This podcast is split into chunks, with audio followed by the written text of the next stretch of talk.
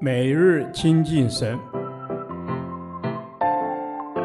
唯喜爱耶和华的律法，昼夜思想，这人便为有福。但愿今天你能够从神的话语里面亲近他，得着亮光。士师记第八天，士师记三章一至十四节，试验的目的。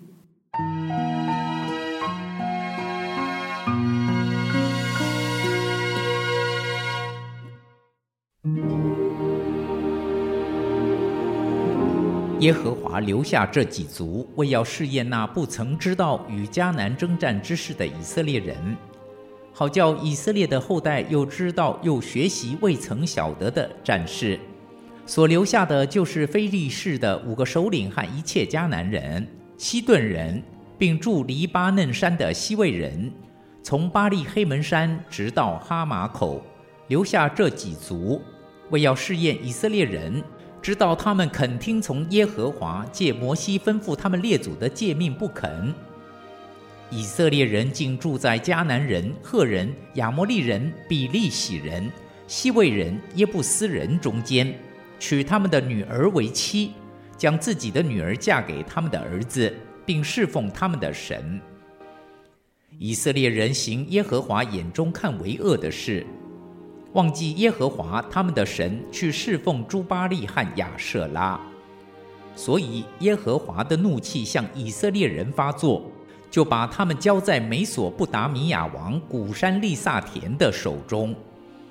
以色列人服侍古山利萨田八年。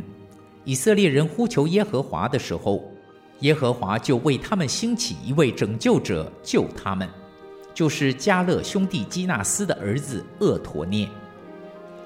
耶和华的灵降在他身上，他就做了以色列的士师，出去征战。耶和华将美索不达米亚王古山利萨田交在他手中，他便胜了古山利萨田。于是国中太平四十年。基纳斯的儿子厄陀聂死了。以色列人又行耶和华眼中看为恶的事，耶和华就使摩押王伊基伦强盛，攻击以色列人。伊基伦招聚亚门人和亚玛力人，去攻打以色列人。占据棕树城，于是以色列人服侍摩押王伊基伦十八年。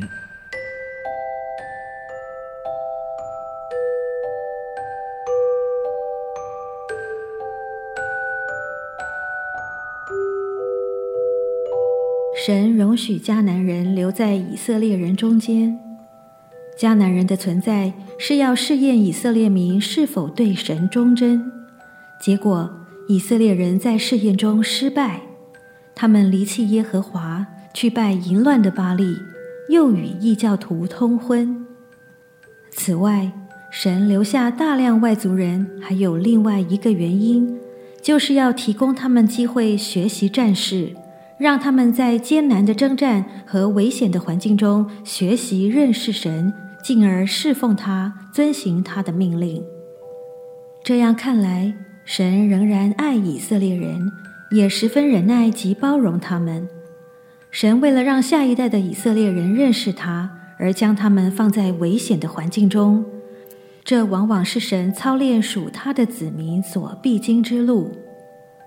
同样的，也许神在你的生活中留下一些障碍，像是困难的案子、难以应付的客户、挑剔的上司、读不懂的必修课。不听话的孩子，迟迟不改恶习的另一半，唠叨的父母，甚至是时常逼迫你服侍的小组长，这些都可能是神用来培养你学习信心与顺服的方式。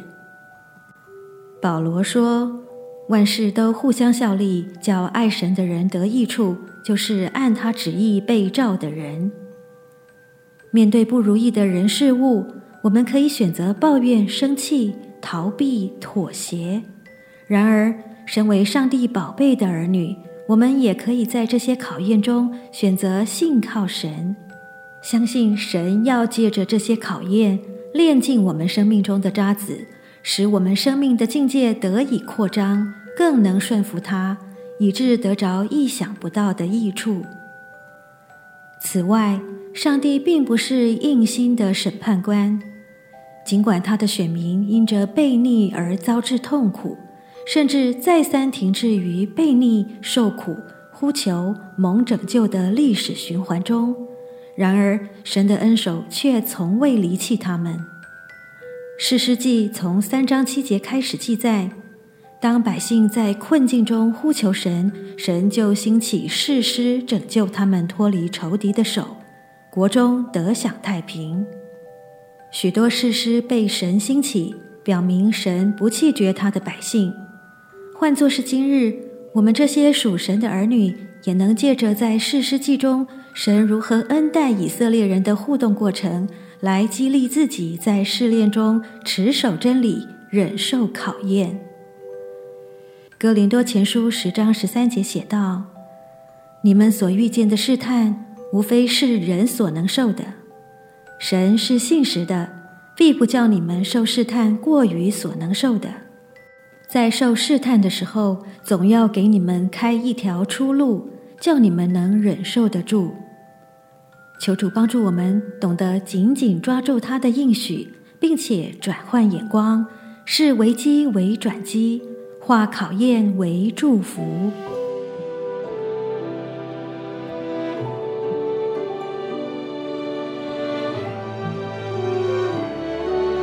主啊，求你帮助我在遇到困难考验时，看见背后有你化妆的祝福。